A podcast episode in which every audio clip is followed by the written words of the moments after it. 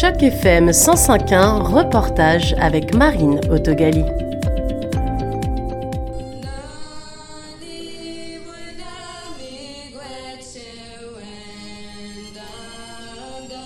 Members, please remain standing as we reflect on the announcement of the discovery of 88 potential graves at the former site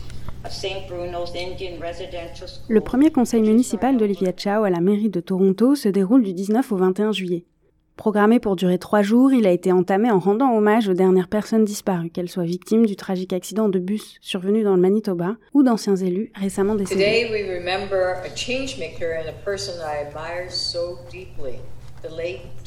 Aujourd'hui, nous honorons une actrice du changement, une personne que j'admire profondément. La regrettée, Dr Bethany Salmon. C'est une leçon d'humilité, de revenir dans cette chambre d'élus.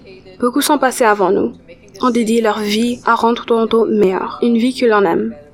Je me souviens quand j'ai commencé dans le service public en 1985. Bethany faisait des vagues en tant que première femme noire élue au Conseil métropolitain de Toronto.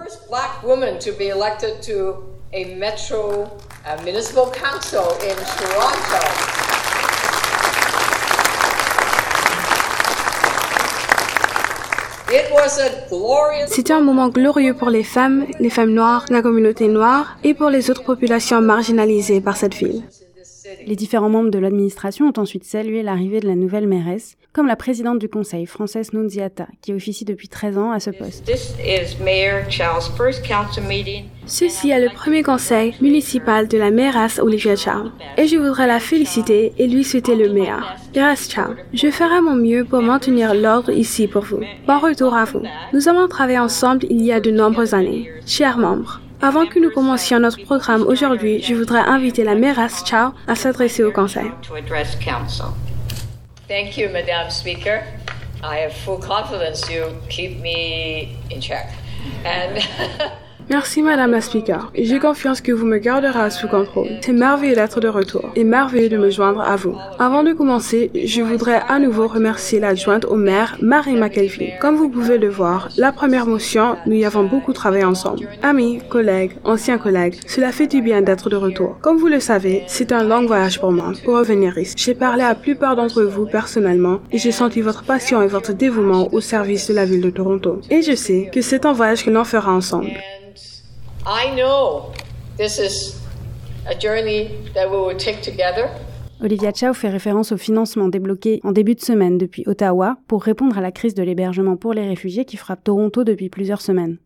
La mairesse avait demandé 157 millions de dollars, mais seuls 97 ont été accordés. Le conseil municipal a d'ailleurs abordé cette question clé de la mairesse en priorité afin de réitérer au gouvernement cette demande de financement complet, ainsi que de demander le versement de la première part promise. Le conseil s'en suivra pour quelques jours. Diffusé en direct sur YouTube, il est possible de suivre les différents mandats abordés. Jeudi 20 juillet a vu en premier ordre le deuxième point clé de la mairesse, la motion CC 8.0, qui souhaite, je cite, déclarer les violences de genre et les violences domestiques comme épidémie dans la ville de Toronto. Accompagnée par un groupe d'associations de défense des femmes, elle a pu détailler les raisons de sa motion avec des faits, des chiffres. 57% des violences sont commises dans les centres urbains, comme la ville reine, ou encore 6,2 millions de jeunes femmes de plus de 15 ans ont rapporté avoir été victimes d'abus.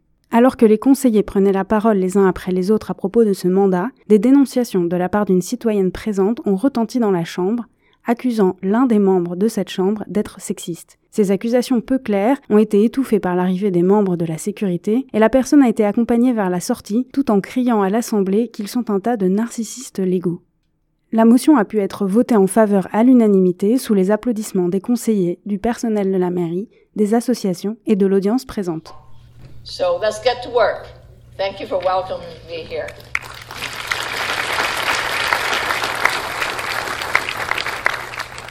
C'était un reportage de Marine avec les voix de Juliane et de Sarah dans le cadre d'une initiative journalisme local sur Choc FM 105.1.